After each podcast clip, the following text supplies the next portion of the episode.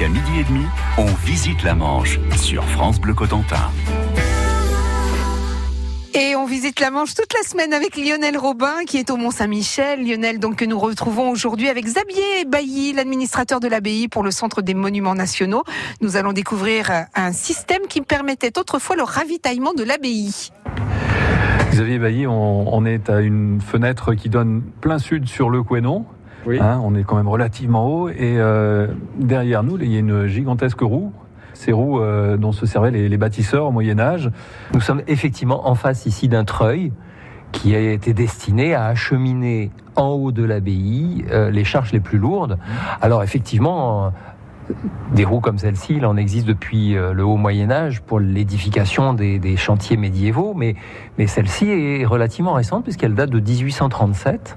Nous sommes ici en face euh, d'une roue d'écureuil, hein, c'est le principe. Euh, on voit bien la possibilité pour plusieurs hommes de rentrer dans la roue, d'actionner par l'inertie même de la roue le treuil, nous l'avons ici au-dessus de nos têtes, hein, cette, corde et cette chaîne qui descend, et qui descend vers l'extérieur, euh, où se situe une rampe, on appelle ça un poulain, euh, sur rampe sur laquelle coulisse un chariot. Et ce chariot, nous en avons un modèle ici. C'est le principe d'un traîneau avec euh, des rondins qui tournent sur eux-mêmes et qui permettent de hisser ici des charges lourdes. Alors, il a existé des systèmes de, de, treuil comme cela depuis le Moyen Âge ici au Mont-Saint-Michel. Celui-ci date de l'époque carcérale, mhm. à une époque où il fallait acheminer l'approvisionnement pour des milliers de détenus et, donc euh, des charges lourdes, mais aussi tout ce qu'il leur fallait pour l'industrie dont, dont on a parlé à propos de la salle des hôtes, par exemple.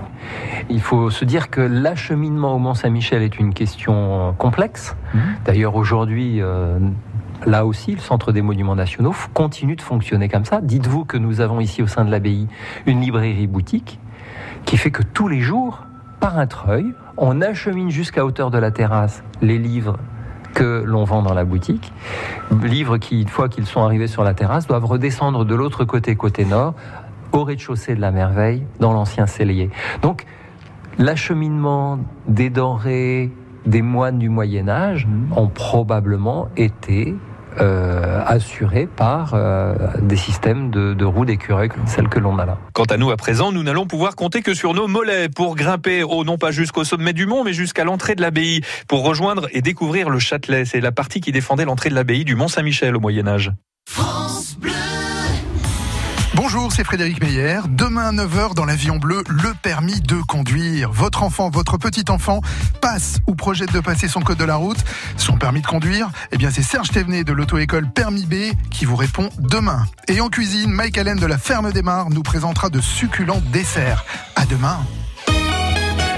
Moi, j'ai choisi l'utilitaire idéal. T'as choisi l'utilitaire Iveco. comment tu sais? Le délit, c'est la référence. En ce moment, Iveco propose des financements à taux zéro sur toute la gamme. C'est ce que je disais. Le délit, c'est idéal. Non, le délit, c'est Iveco et à taux zéro. En ce moment, chez votre concessionnaire Iveco, profitez de financements à taux zéro sur toute la gamme délit. Voir conditions sur iveco.fr. Iveco, votre partenaire pour un transport durable. Martena a déménagé et toute son équipe est heureuse de vous accueillir dans ses nouveaux locaux, situés au parc d'activités de Saumarez, 212 bis rue des Chênes, à Cherbourg-en-Cotentin.